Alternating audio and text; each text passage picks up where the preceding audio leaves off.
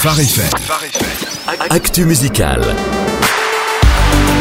Et sur Phare FM, on vous présente une jolie nouvelle découverte. Euh, ça se passe ce matin et Jonathan est là pour nous en parler dans l'actualité musicale. Bonjour Jonathan. Bonjour, et oui, elle s'appelle Darlene. Elle est passionnée de musique, d'écriture depuis l'âge de 16 ans.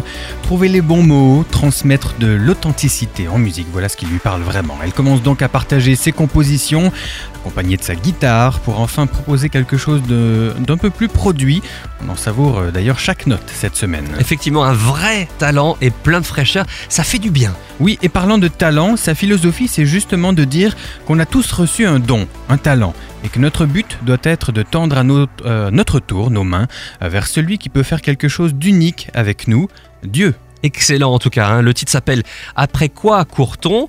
Et de quoi parle-t-elle exactement? Elle a écrit ce titre sur la base d'une image qu'elle voyait, une image où elle est un peu dans la rue, toutes les personnes qu'elle y croise se baladent en quête de quelque chose, les mains tendues, les têtes courbées. Elle avait juste envie de dire qu'on court tous après quelque chose et qu'il faut réaliser que certaines ne nous combleront que pour un temps et d'autres éternellement. Et tant qu'à faire, autant choisir celle qui comble éternellement. Le nouveau Darlene, donc sur Phare FM. Quelles sont les sorties d'albums incontournables cette semaine, Jonathan?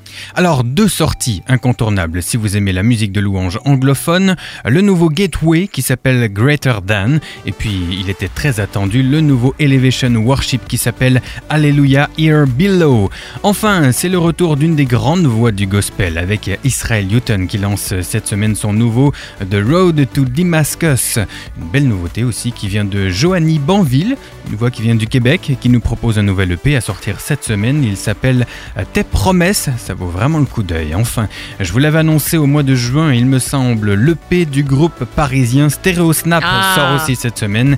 Il s'appelle First. Eh bien, semaine bien chargée, parfait. Quelques scoops pour terminer Alors je veux pas mettre un froid dans la belle ambiance qu'il y a ici ce matin, euh, mais je préviens juste que l'essentiel des annonces en ce moment sont des annonces qui concernent des albums de Noël. Oh. Alors si vous me permettez, je suis pas encore mentalement prêt pour euh, ça, je les mets de côté, ça vous va? Ah bah oui, quand même, ça ferait un petit peu tôt pour euh, parler de la de Noël. Maintenant, ça va déjà assez vite. Bon, quelques petites infos qui traînent peut-être. Oui, allez, euh, on est sur des rumeurs, mais a priori un nouveau Unspoken pour le mois de février. Ça, c'est pas des rumeurs. Le prochain The After sortira le 2 novembre. Il s'appellera The Beginning and Everything After. POD, Oh. le Oh fameux là là là groupe là. de rock, annonce un nouvel album. Ça sera le 16 novembre et ça s'appellera Circles. Et enfin, encore un EP de Planet Shaker. Ça sera le 19 octobre, troisième volet de leur série Heaven on Earth. Très bien, on a fait le tour? On a Eh ben, fait le tour. Ah bah merci Jonathan. Que Avec du beau et que du bon, euh, encore une fois. Merci.